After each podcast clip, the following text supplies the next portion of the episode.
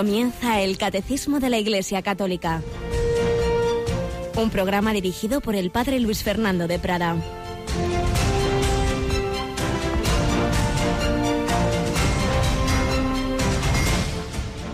Alabados sean Jesús, María y José. Muy buenos días, muy querida familia de Radio María, que comenzáis este día, yo ya lo habéis comenzado, algunos ya trabajando otros camino de ese trabajo, de ese estudio, esos padres que llevan a los hijos al colegio, al instituto, que me cuentan muchas veces este ir caminando hacia allí, escuchando pues este catecismo martes, miércoles y jueves o Monseñor Munilla lunes y viernes, siempre en esta sintonía que nos ayuda a seguir caminando hacia la vida eterna, en la fe, en la esperanza, en el amor, en esta historia del amor de Cristo que empezó hace 20 siglos y que ha ido tocando a tantos corazones. Y si ayer recordábamos cómo transformó a Saulo en Pablo, pues hoy recordamos a dos discípulos suyos, Timoteo y Tito. Hoy se pueden elegir entre varias lecturas, bien de, de la memoria de estos santos, bien del, del jueves de la tercera semana. Fijémonos, por ejemplo, cómo empieza una de esas posibles lecturas, la carta del apóstol San Pablo a Tito. Pablo, siervo de Dios y apóstol de Jesucristo, para promover la fe de los elegidos de Dios y el conocimiento de la verdad, según la piedad apoyada en la esperanza de la vida eterna. En una frase de presentación, ¿cuántas cosas nos dice San Pablo? Él, que había sido perseguidor de los cristianos, ahora cómo se llama? Siervo de Dios y apóstol de Jesucristo, apóstol enviado, enviado a promover la fe de los elegidos de Dios, el conocimiento de la verdad y todo ello según la piedad apoyada en la esperanza de la vida eterna, que olvidado lo tenemos. Los antiguos tenían más conciencia de la brevedad y fragilidad de la vida. Nosotros, como se ha prolongado la vida, avanza tanto la medicina, nos parece que somos inmortales, que vamos a estar aquí siempre. Pues no, cada día es un milagro. Y lo importante es eso, ir caminando hacia la vida eterna. Y para ello contamos la gracia de Dios, con la intercesión de María, nuestra Madre, y también con la intercesión de todos los santos, no lo podemos olvidar. Y por supuesto, con la ayuda de la Iglesia, que de tantas formas, en primer y principal lugar, los sacramentos, la palabra de Dios, pero también la compañía de los hermanos. Y ahí entra también esta compañía de Radio María y de otros instrumentos de evangelización, medios de comunicación. Celebramos ayer a San Francisco de Sales, patrono de los periodistas, que vio cómo todos estos medios ayudan a extender el Evangelio y celebrábamos, seguimos celebrando el 18 cumpleaños de Radio María. Tenemos una de las voces más conocidas de Radio María hoy. Mónica Martínez, buenos días. Muy buenos días, padre. Bueno, sigues, seguimos recibiendo un montón de mensajes, ¿verdad? La verdad es que estamos auténticamente desbordados. Sí, sí. Pero es una alegría. No nos da tiempo a leer o a escuchar tantísimas cosas tan bonitas pero sobre todo eso, que, indican que hay un fruto, un fruto que el Señor da a través de, estas palabras, de estas ondas, de estas canciones incluso, ¿verdad? Muchas veces el Señor se sirve de todo. Por eso eh, ayer leíamos algunos de los testimonios que no nos había dado tiempo a leer en, en ese día 24. Hoy también leeremos alguno más y una carta resumida que recibía yo hace unos días, que leí parte de ella en la homilía de ese día 24, pero vamos a leer hoy más fragmentos de la misma. El Señor nos ayuda a unos a través de otros. El Señor realmente es nuestro, el, el que va siempre con nosotros. Y yo necesito, el Señor nos dice, yo te necesito a ti, necesito tus manos, tu cansancio, que a otros descanse, pero a su vez nosotros no podemos hacer absolutamente nada sin la ayuda del Señor. Pues le damos gracias, seguimos caminando, seguimos, ojalá sea así, hacia la vida eterna, hacia ese, esa plenitud a la que todos estamos llamados a volver a casa. Nuestro corazón está inquieto hasta que descanse en ti.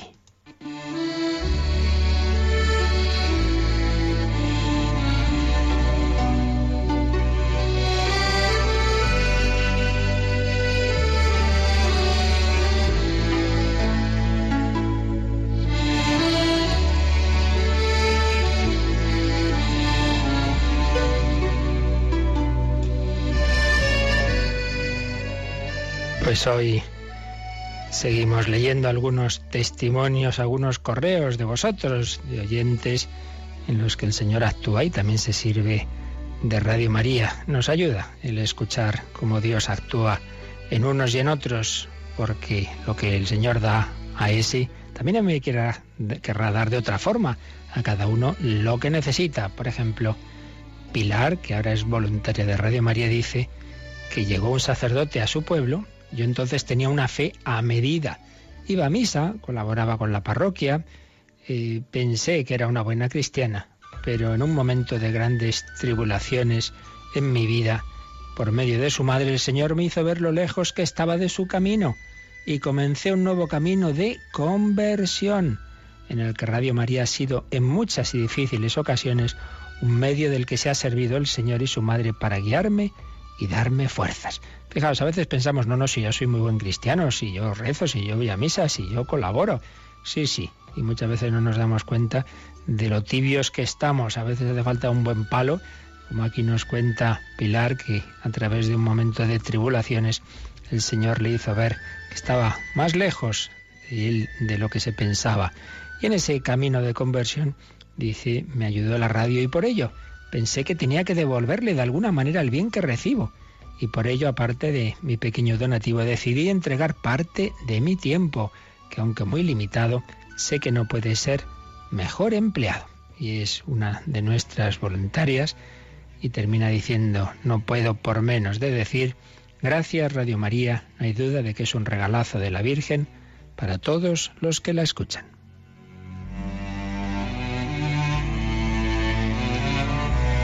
Y un caso más impresionante si cabe, nos escribe Miguel, desde 2004 se escuchaba en el coche y de un modo intenso en mis idas y venidas al trabajo mientras soportaba acoso en el trabajo. Entonces os escuchaba y rezaba a la Virgen pidiendo fuerzas y valor para soportarlo. Ahora pasados los años acabé en el paro. La Virgen no me abandonó. Encontré trabajo, pero lo perdía sucesivamente porque estaba cansado hasta que supe que tenía cáncer de colon. Días anteriores a sangrar y saber de mi enfermedad, el crucifijo bendecido de la Veracruz comenzó a arquearse cada día más a punto de romperse. Durante mi enfermedad en grado 3, etapa final antes de la metástasis, Radio María me acompañó, especialmente a mi mujer, a darle paz. Recé mucho, mis dolores los ofrecía al Señor, lo que estamos hablando en los puntos del catecismo. A la Virgen se los ofrecí también. Había rechazado medicación del dolor. Sabía que no estaba solo. El Señor me había puesto su mano en mi hombro. Hoy en día estoy curado. Tengo polineuropatías ocasionada por la quimio y radioterapia, pero mi oncóloga dijo que en mi caso solo se curaban 10 de cada 100. Muchas gracias, muchas felicidades. También tengo incapacidad permanente y mi abogada no se creía que me la concedieran. Son muchos los milagros. Durante mis rezos con dolor por la noche estaba muy feliz. Pues dos testimonios muy bonitos de cómo el Señor actúa y de cómo también en esas circunstancias dolorosas, esa participación de la cruz de Cristo, de la que estamos hablando precisamente en el Catecismo, pues el Señor no nos abandona. Y voy a leer también fragmentos de una carta recibida hace unos días. Aunque me habla de que es un testimonio que me enviará con más detalle y que podrá ser público, pero bueno, de momento leo fragmentos de la carta sin decir el nombre de este hombre que dice, soy un converso a la fe desde hace poco más de tres años. Cuanto hay de bueno en mi vida, en lo público y en lo escondido, se lo debo a Dios, a su caridad desbordante y preciosa. El ser humano es espíritu y sentidos, y estos, los sentidos, precisan de un verdadero apetito por la santidad, o de otro modo, se ven pronto sometidos al camino de lo fácil e inmediato, condenando al espíritu al presidio del vacío y el egoísmo. Buscamos a Dios desde la necesidad de un sentido verdadero de la existencia, y aunque los entretenimientos y placeres ofuscan esta necesidad primera y última, son con frecuencia las limitaciones de la inmediatez las que pueden empujarnos a la búsqueda de una verdad mayor y primigenia. Así me pasó a mí hace algo más de tres años, cuando un buen día, caí en la cuenta del fracaso múltiple de lo que parecía sostener mi vida, divorciado, sin hijos, sin empleo tras 14 años de servicio generoso a una empresa que consideraba parte de mí, alquilado en un pequeño piso, eh, en un pequeño piso de mi hermana Sito, en un barrio tirando a pobre, habiendo vivido en una de las localidades acomodadas de Madrid. Haciendo un repaso fulgurante un buen día de mi sombrío presente, asomado a una ventana y observando a los que marchaban temprano para iniciar sus quehaceres, me dije, sin esto, sin lo otro, habiendo perdido aquello, sin haber logrado lo de más allá, con un subsidio inferior a la mitad de lo que solía ganar, no tengo nada, no soy nadie. Muy pronto descubriría que para Dios somos mucho más de lo que nosotros entendemos por alguien. Somos almas irrepetibles, pensadas y creadas con la perfección artesana de la que solo un amor infinito es capaz. Y si el hombre con frecuencia reduce lo más valioso a escombros, Dios por el contrario extrae oro puro del vertedero más hediondo. Y luego pues va relatando los pasos de su conversión. Casualmente, entre comillas, escuchó o vio ese canal de televisión de la Madre Angélica, el WTN, que es mm, en televisión algo parecido en espíritu a Radio María, con el estilo norteamericano, pero un enfoque muy parecido, incluso en su financiación por la providencia, los donativos de los oyentes. Fue dando pasos o escuchando charlas, pero vio enseguida ese punto clave en toda conversión. Necesitaba confesarme. Tras más de una década sin haberlo hecho, necesitaba sentar las bases de una relación nueva y verdadera con Dios. Así fue. Y tras una primera confesión dura, pero inequívocamente sanadora, vinieron dos más. Y tras la tercera, comunión en la Eucaristía, le dije al sacerdote que necesitaba que Dios me dijera para qué servía, qué era lo que él quería que hiciese con mi vida. El sacerdote contestó que se lo preguntase a Dios. Y yo sonriendo le dije que Dios tendría cosas más importantes de las que ocuparse. Pero él replicó, estás muy equivocado. Dios te quiere de tal modo que es como si nadie más hubiera en el mundo. Pues claro que sí. Esto vale para todos, queridos oyentes. No pienses que estás ahí en medio del mundo y que Dios no tiene mejor cosa. No, no. Claro que Él lo que quiere es ocuparse de tu vida. Este hombre fue siguiendo dando pasos, hizo ejercicios espirituales. Desde entonces todo cambió. Sé que Dios me quiere para ser su testigo en el mundo. Y vivo, trabajo, rezo y me relaciono con los demás como un modesto apóstol de bolsillo. Y en este proceso Radio María me ayuda, me cultiva, me sostiene y, como cualquier don de Dios nos hace deudores perennes de la compasión y el amor divino. Radio María ha contribuido también a acrecentar en mí un amor dulce y ardiente por la Virgen y doy fe de que nuestra Madre, imagen perfectamente simétrica de su Hijo, solo sabe socorrer y auxiliar. Pues qué belleza y qué bien expresado este camino de conversión. El Señor convirtió a Saulo en Pablo, el Señor sigue actuando, el Señor sigue convirtiéndonos. Piensa en cada uno en particular. Mira la oveja perdida, como si no hubiera ninguna otra, como si no existieran las otras 99. Te mira a ti en esta mañana, en la situación en que estés, siendo practicante pero a lo mejor frío, como ese primer testimonio que oíamos de Pilar, o estando muy lejos de él, o pensando que tu vida es un fracaso, habiendo descubierto que estaba edificada en bases muy débiles, sea cual sea tu situación, no lo olvides. El Señor te quiere a ti y es capaz de rehacer tu vida, es capaz de llenarla. El Señor te quiere llevar a casa. Nos hiciste, Señor, para ti, y nuestro corazón está inquieto hasta que descanse en ti.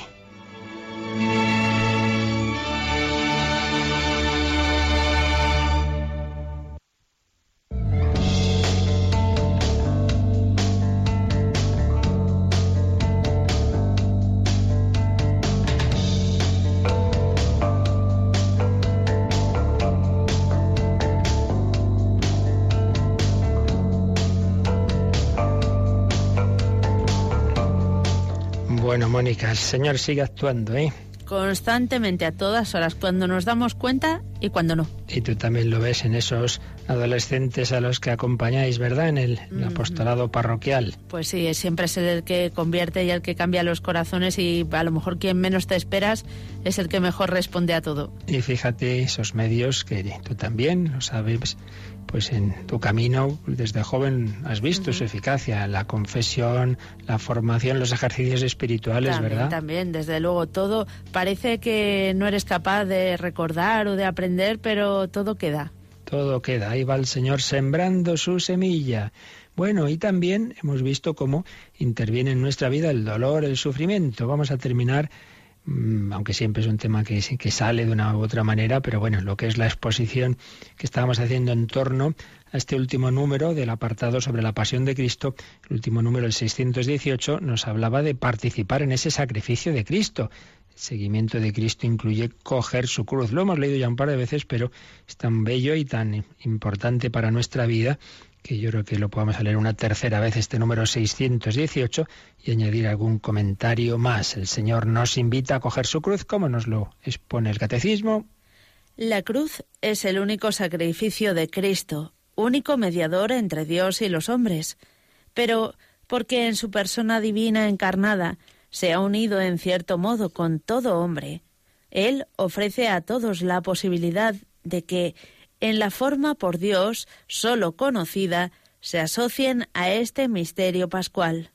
Él llama a sus discípulos a tomar su cruz y a seguirle, porque Él sufrió por nosotros dejándonos ejemplo para que sigamos sus huellas. Él quiere, en efecto, asociar a su sacrificio redentor a aquellos mismos que son sus primeros beneficiarios.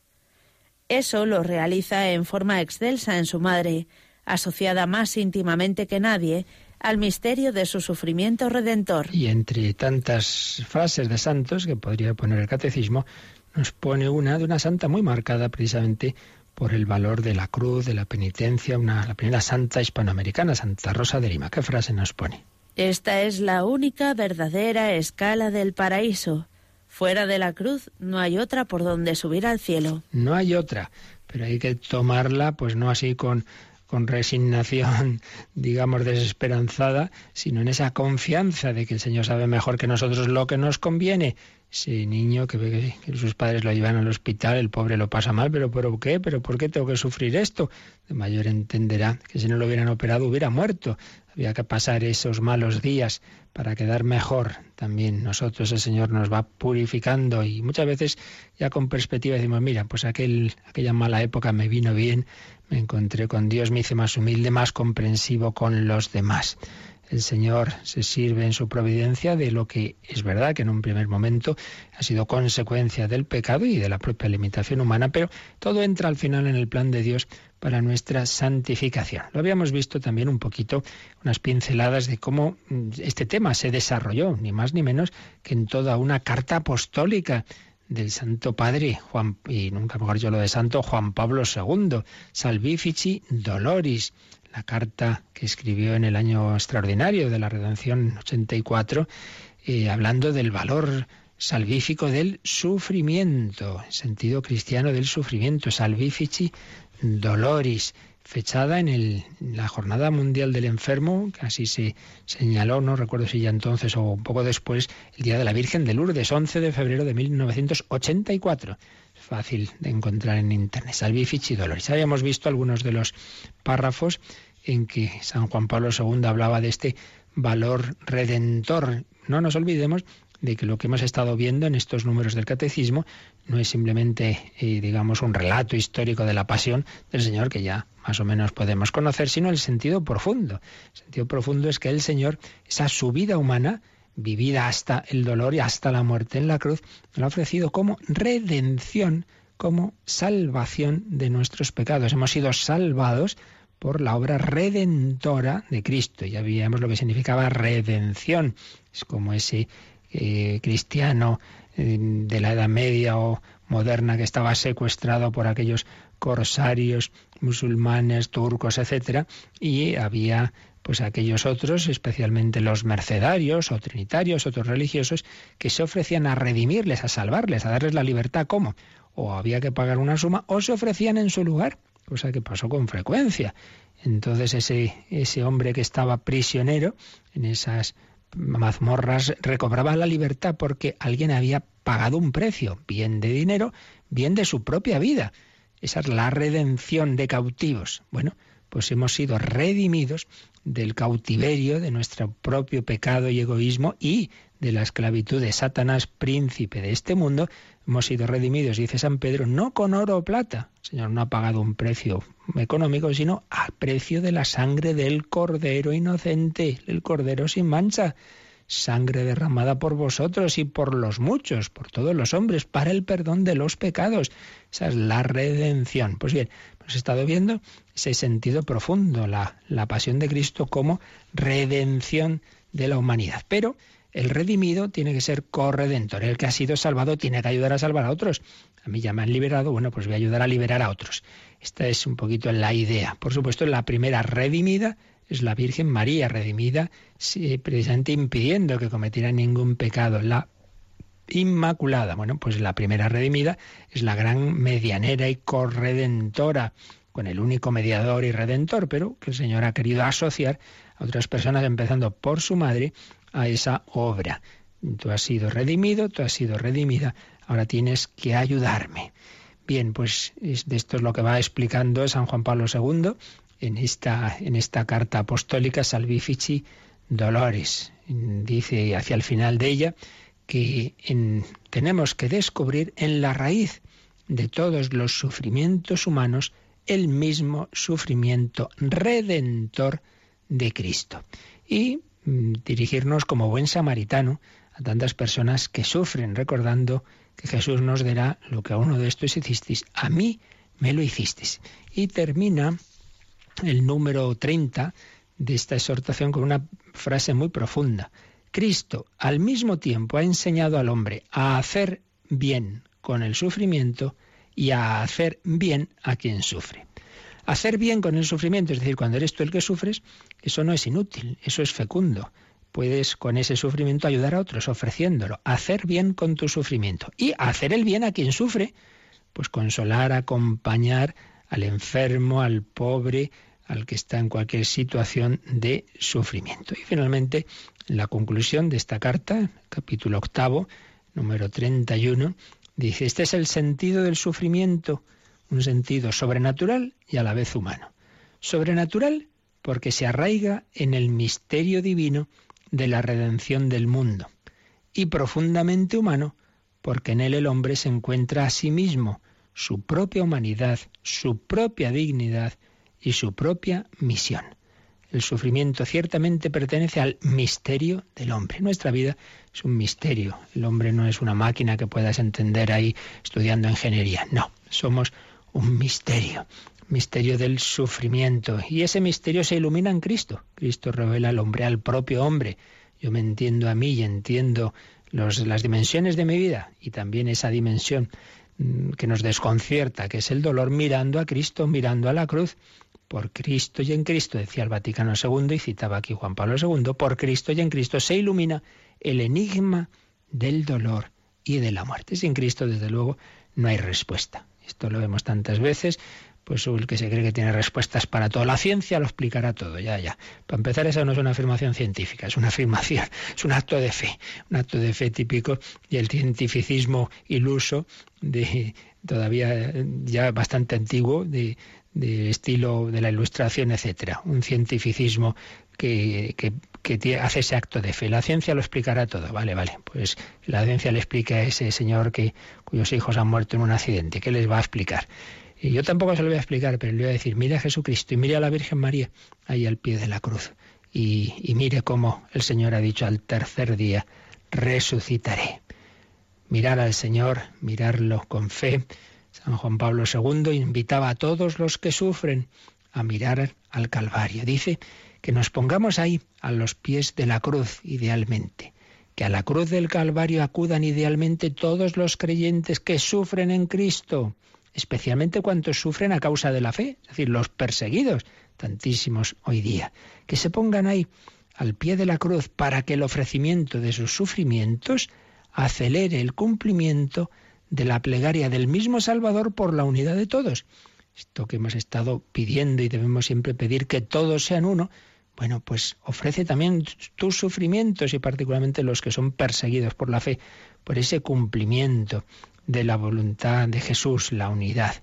Pero no solo, dice el Papa, decía Juan Pablo II, no solo los cristianos, por supuesto, sino invitaba a todos los hombres de buena voluntad a mirar a la cruz, porque aunque no tengan fe en que ese que está ahí es el, es el Hijo de Dios, pero lo menos que pueden ver es que hay un varón de dolores, un hombre santo, inocente, que sufre, que ha asumido en sí tantos sufrimientos físicos y morales, que les puede entender, porque ahí y todo lo que los hombres podamos sufrir lo podemos, lo podemos ver en Cristo. Y ahí, en el amor, encontrar el sentido salvífico de su dolor y las respuestas válidas a todas sus preguntas.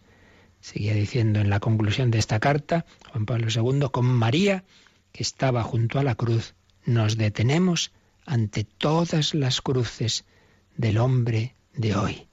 Invoquemos a todos los santos que a lo largo de los siglos fueron especialmente partícipes de los sufrimientos de Cristo. Y os pedimos a todos los que sufrís que nos ayudéis. Precisamente a vosotros que sois débiles, pedimos que seáis una fuente de fuerza para la Iglesia y para la humanidad en la terrible batalla.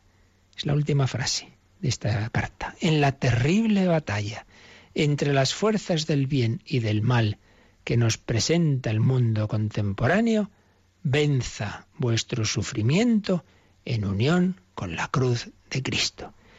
Como Él unió su sufrimiento, que fue cada vez a más, a más, a más, hasta esos dos últimos años de su vida tan marcados por la enfermedad que le iba limitando.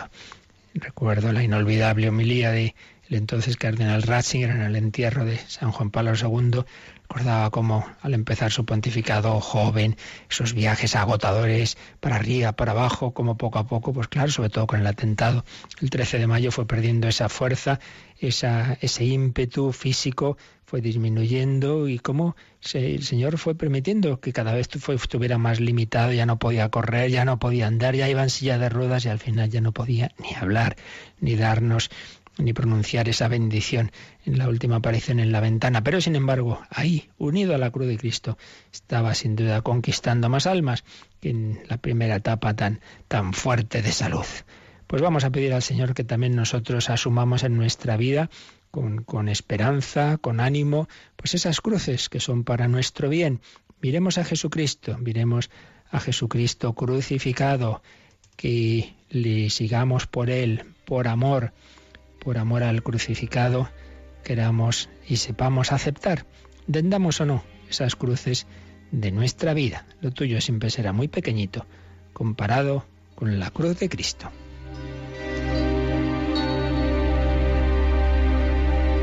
No me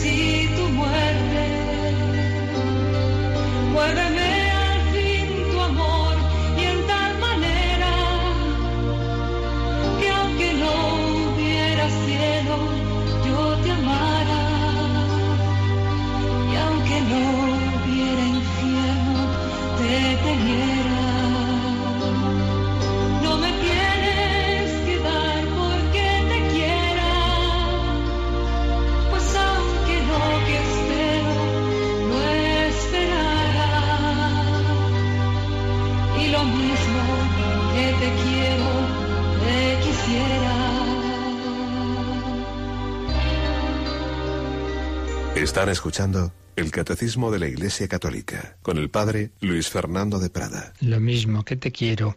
Te quisiera, porque el Señor podía habernos salvado de muchas formas. Sin embargo, ha escogido el camino más doloroso. Nadie puede decir que Dios es indiferente a mi sufrimiento. ¿Qué más ha podido hacer? Sufrir Él el mayor dolor a todos los ámbitos, físico, espiritual, moral, eh, la traición, la soledad. Jesús nos ha redimido por el camino de la cruz. Y sintetizando lo que hemos ido viendo en las semanas pasadas sobre esta teología de la redención, lo vamos a hacer con la síntesis eh, de teología del profesor Eduardo Vadillo, cuando nos habla de la redención como satisfacción vicaria, es decir, uno satisface en nombre de otro. Eh, uno es vicario de aquel al que representa. Bueno, pues Cristo es el vicario de toda la humanidad como persona divina encarnada, hecha hombre, en él, de alguna manera, como cabeza de la humanidad, estamos todos. Por eso nos explica el profesor Vadillo que Cristo satisface por los pecados de la humanidad. Santo Tomás vio en la pasión de Cristo esa obra penal, penal en el sentido de, un sufrimiento, no en el sentido de un castigo, eh, como en ese, en ese planteamiento que decíamos que a veces se ha dado en el ámbito eh, protestante y con influencias en teólogos católicos de como si el padre desahogara su ira en, su, en, su, lo que nos correspondía el castigo a nosotros en su hijo. No, no va por ahí. Pero sí, desde luego, en este sentido de que ha querido eh, asumir las consecuencias dolorosas de nuestro pecado y satisfacer por nosotros. Y en definitiva es lo que Jesús dice en Mateo 20, 28. El Hijo del Hombre ha venido a dar su vida en rescate por muchos, por los muchos, por los muchos que es, decir, en el sentido profundo es por todos, aunque evidentemente no todos van a aceptar esa redención. ¿Cuál es el punto de partida para entender esta mm, teología de la redención. Ya lo hemos dicho, pero ahora lo sintetizamos con palabras del doctor Vadillo. El punto de partida es que nos creamos que el pecado es una ofensa personal a Dios. Aquí no se entiende nada si vemos el pecado, bueno, como un fallito, como, como una pequeña infracción de una ley, como si fuera un, una ley de, de dónde se puede aparcar y dónde no, y mire, yo he aparcado donde no debía, bueno, pues nada, pago una pequeña multa y hemos terminado. Que no es eso. El pecado es algo gravísimo, es una ofensa al Dios infinito y por tanto es una ofensa personal de una gravedad que yo no puedo arreglar por mí mismo. El pecado supone una aversión a Dios y una conversión a las criaturas. Es decir, eh, yo hago un Dios de las cosas de este mundo y entonces me fastidia que haya un Dios que, que, realmente me pide mi corazón para Él y no para esas cosas de este mundo. Aversión a Dios y conversión a las criaturas. La negación práctica de que Dios sea el fin del hombre. No, mi vida es el dinero, mi vida es el placer, mi vida es la diversión, mi vida es no sé qué, y no lo es Dios. Es negar en la práctica que Dios sea mi vida, que Dios sea mi fin. En el pecado se da una ofensa a Dios, se rechaza reconocer quién es Dios y es ir contra su amor, romper ese amor. Entonces es evidente que Dios no puede aceptar como algo bueno ese desorden que ha introducido el pecado en el mundo. Podría no mirarlo, mirar para otro lado, digamos, podría perdonarlo sin más, pero eso no es lo más misericordioso ni lo más justo. Con eso no se arreglan las cosas. Y, ya digo, este es el punto de partida y muchos que no aceptan eh, el sentido de la redención en el fondo es que parten de que, de que no ven, no ven el mal moral como algo tan malo o incluso pues de alguna manera piensan que es necesario que haya mal, que en el fondo a Dios no le importa, incluso en algunas extrañas filosofías y teologías, pues Dios sería incluso cómplice del pecado y autor de los males, como si también en Dios hubiera un lado oscuro. Bueno, pues dejando estas teorías tan equivocadas, lo que nos muestra clarísimamente la Sagrada Escritura y toda la tradición de la Iglesia es que el pecado es algo muy grave, que nosotros no podíamos arreglar por nuestras fuerzas y es el propio Señor el que ha querido arreglarlo, el que ha querido compensar, satisfacer. Hace falta algo que tenga que ver con el amor y con la vuelta a Dios. Si los hombres hemos negado a Dios, ¿cómo puedo volver a Él? Un amor que se arrepienta del mal hecho, que vuelva a Dios, es decir, un amor penitente. Pero claro, aquí hay una situación paradójica. El pecador, mientras lo es, no se da cuenta de lo desastroso de su situación, ni puede poner los medios para salir estoy metido en un foso de él, no puedo salir, necesito que sea Dios mismo quien intervenga, quien restablezca la rectitud. ¿Cómo se puede esto arreglar si el hombre no puede satisfacer por sí mismo? Pues hace falta un hombre que sea a la vez Dios. Y ese sí, que puede satisfacer. Pero ¿cómo puede satisfacer Cristo si decimos que hace falta un amor penitente y Cristo no ha cometido pecados? Bueno, pues dice San Pablo en 2 Corintios 5:21 que Dios lo hizo pecado, en el sentido de que lo hizo sacrificio por nuestro pecado y de que Él asumió sobre sí nuestros pecados y sus consecuencias, conoció profundamente todo lo que supone para el hombre pecador haber participado del pecado y sabía toda la maldad que conllevaba ese alejamiento de Dios. Por eso es tan importante todo lo que vimos en su momento del conocimiento de Cristo. Cristo me conoce a mí, conoce mi pecado, conoce la maldad de todo lo que hemos hecho en la historia, pero me conoce y me ama y ofrece su vida por mí en concreto. Entonces Jesucristo se ofrece con un amor extremo y con un amor que repara con su dolor y muerte en la cruz, pues lo que hemos hecho. ¿Podría haber sido de otra manera? Sí. ¿Podría haber sido mucho más sencillo y sin esa pasión? Sí su vida humana ofrecida al Padre sin más, una vida en la que no hubiera habido tanto dolor, sí, pero es verdad también que en la cruz se ve mucho más claro, mucho más patente ese amor de Cristo. Y de hecho, pues normalmente el fervor en la vida cristiana viene de ese descubrimiento de que Cristo me ha amado hasta ese extremo.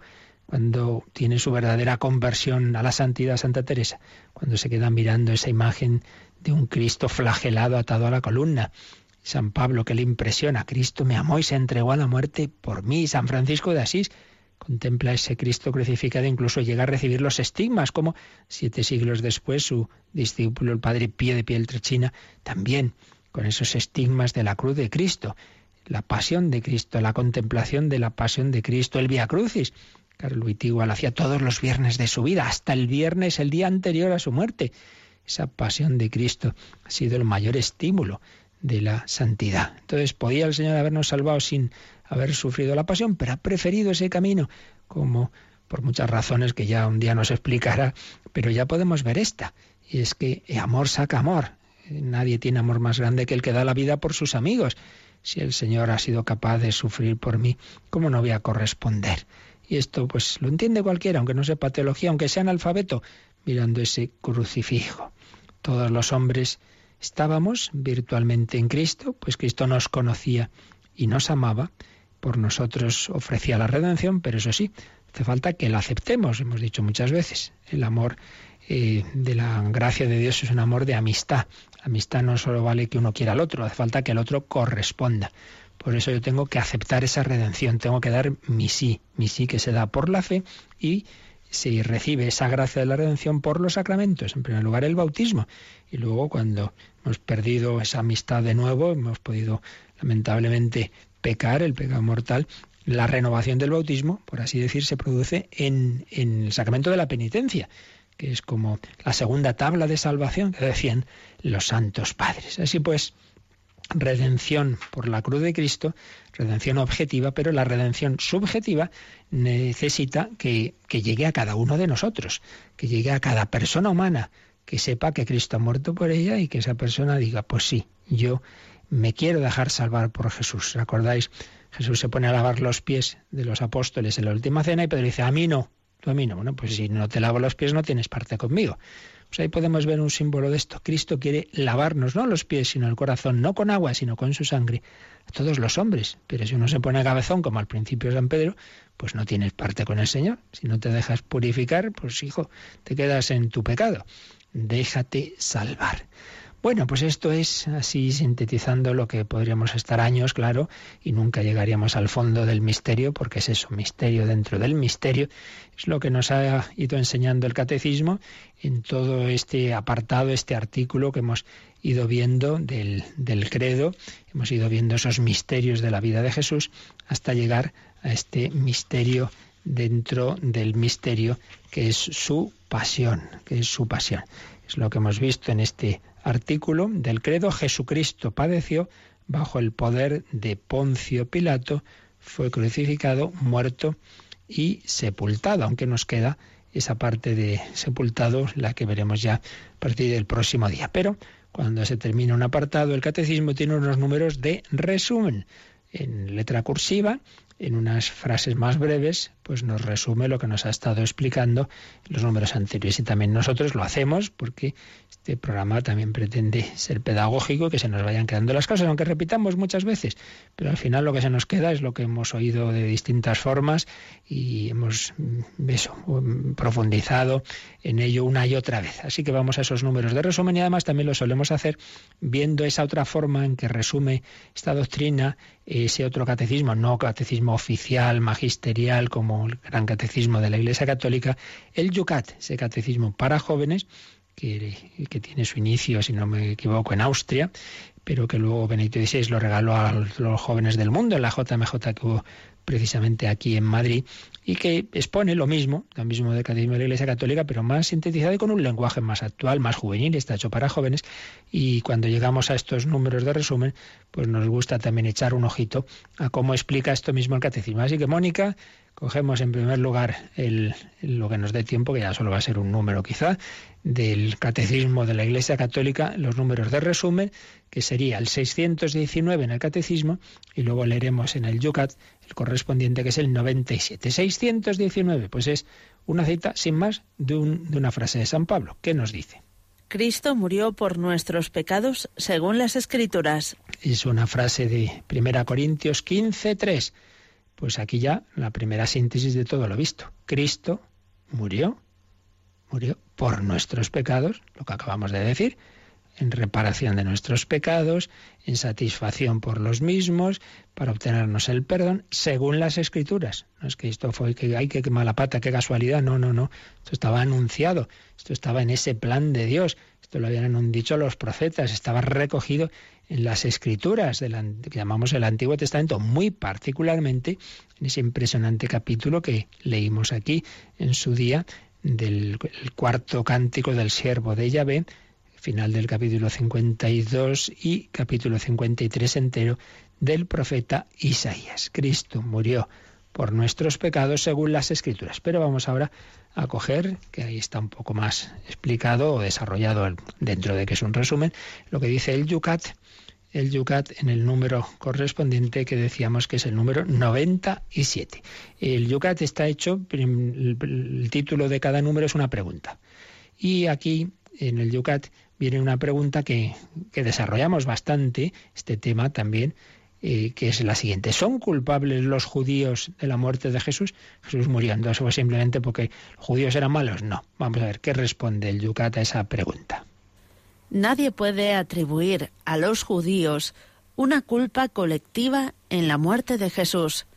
Lo que la Iglesia confiesa con certeza, por el contrario, es la responsabilidad de todos los pecadores en la muerte de Jesús. De todos los pecadores, o sea, de todos nosotros, porque todos somos pecadores. No, no fue Pilato, no fue Caifás, no fue... No, no, somos todos los culpables de la muerte de Jesús.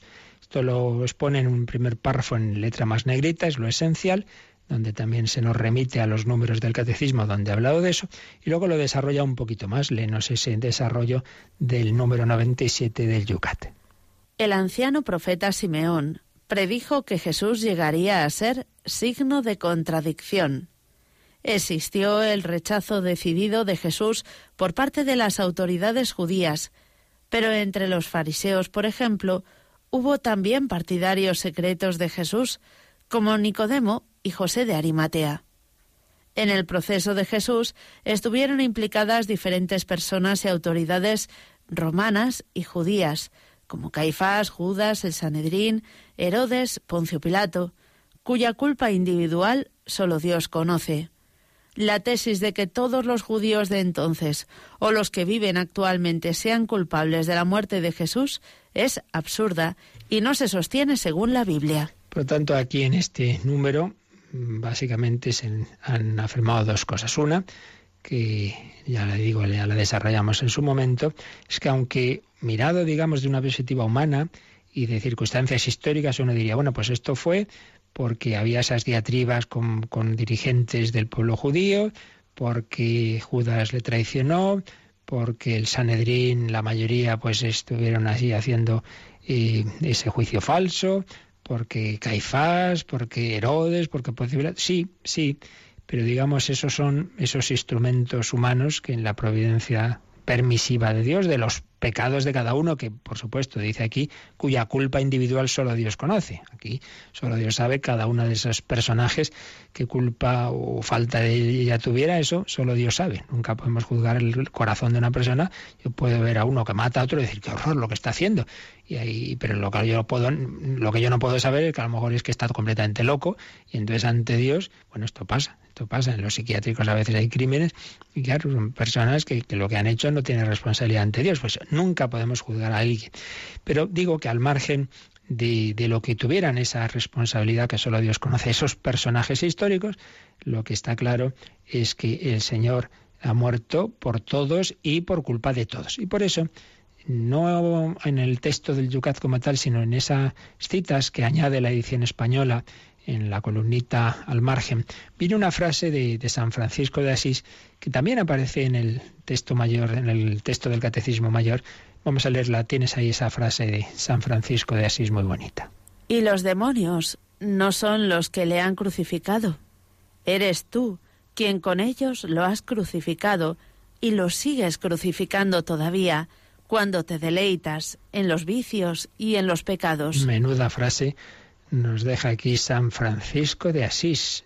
Tú lo sigues crucificando todavía cuando te deleitas en tus vicios, cuando te deleitas en tus pecados. Porque es como decir, mira, no me importas nada lo que me digas, yo voy a pasármelo bien y hemos terminado. Me da igual. Pues eso también es crucificar al Señor, es también eh, lo que podría suscitar la queja de Jesús a Saulo, Saulo, ¿por qué me persigues? Pues pon tu nombre, ¿por qué me persigues con tu indiferencia, con tu tibieza, con tu no amarme en el hermano, con no amarme en la Eucaristía, con hacer un ídolo de tus placeres, de tus gustos. Saulo, Saulo, ¿por qué me persigues? Seguimos persiguiendo al Señor, seguimos crucificándolo. Bueno, y aunque no nos dé tiempo explicarlo, pero vamos a leer rápidamente el número 620 del resumen para quedarnos con este buen sabor de boca de realmente de dónde ha venido este, esta hora de la redención, porque el Señor nos ha salvado así que nos dice el 620 del Catecismo. Nuestra salvación procede de la iniciativa del amor de Dios hacia nosotros, porque Él nos amó y nos envió a su Hijo como propiciación por nuestros pecados. En Cristo, estaba Dios reconciliando al mundo consigo. Qué preciosidad. Nuestra salvación procede de la iniciativa del amor de Dios hacia nosotros. No es que primero nosotros le hayamos amado a Dios, no. Dios nos amó primero. Eso que dice el Papa Francisco con esas palabras que se inventa, Dios ha primereado, ha sido el primero. Nosotros solemos corresponder, primero una persona me ama, entonces como me ama yo le correspondo, no, no, Dios evidentemente nos ha amado Él antes. Entonces correspondemos un amor previo, iniciativa del amor de Dios.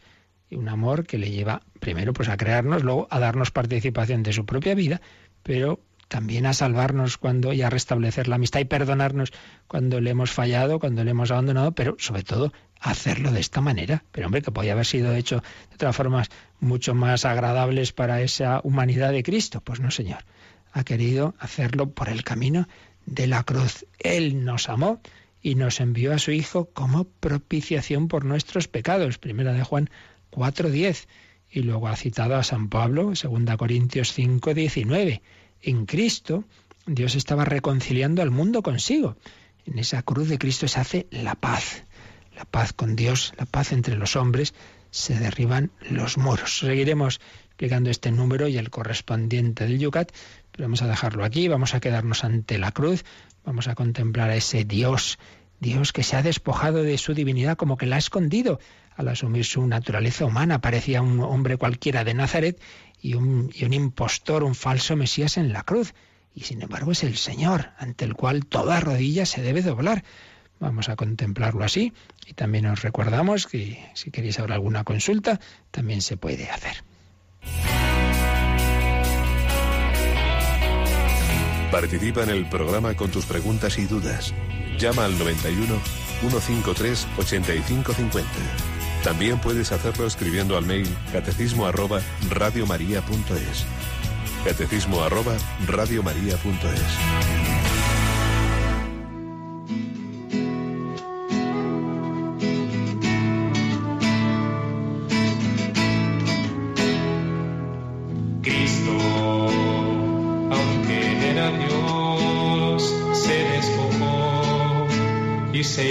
esclavo.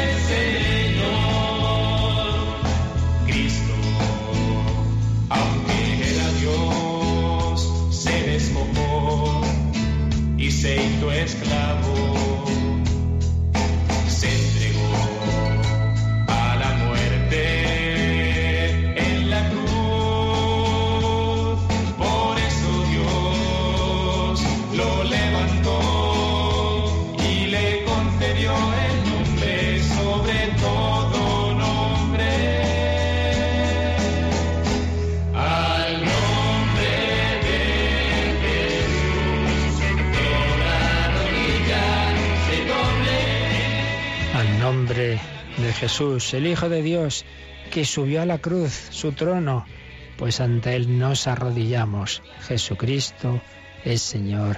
Para gloria de Dios Padre. ¿Tenemos alguna llamada, Mónica? Así es, nos ha llamado Miguel desde La Rioja y nos llama para hacer una consulta. Él conoció una chica muy buena, era creyente, pero mm, tenía una enfermedad mental y eh, bueno, pues terminó suicidándose.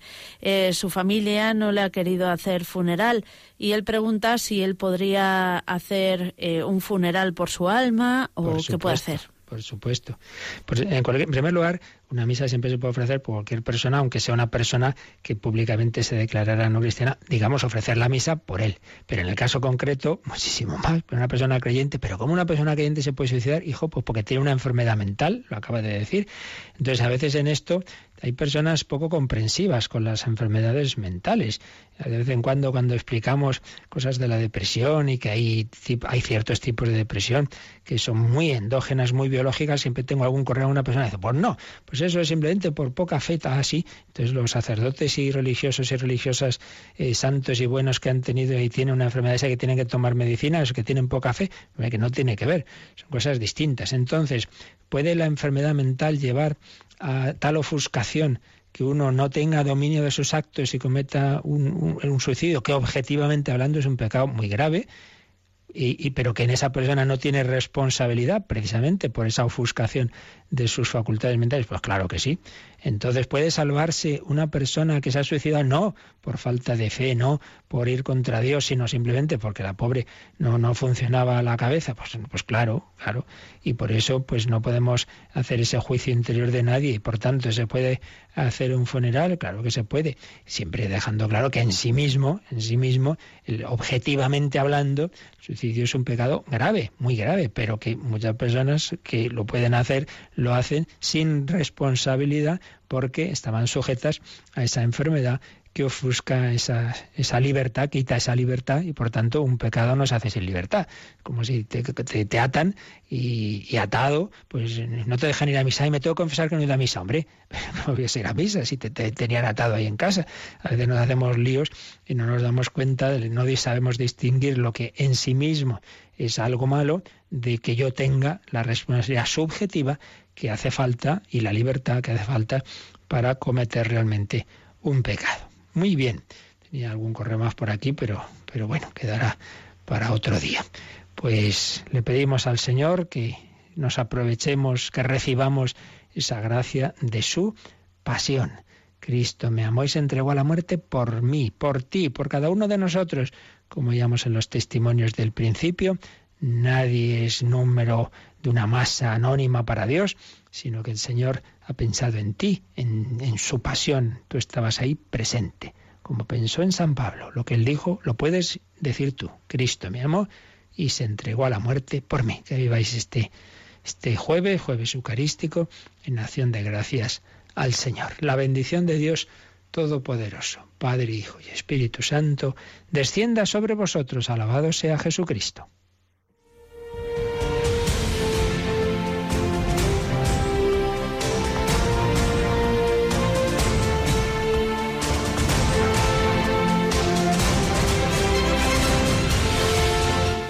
Han escuchado en Radio María el Catecismo de la Iglesia Católica. Un programa dirigido por el Padre Luis Fernando de Prada.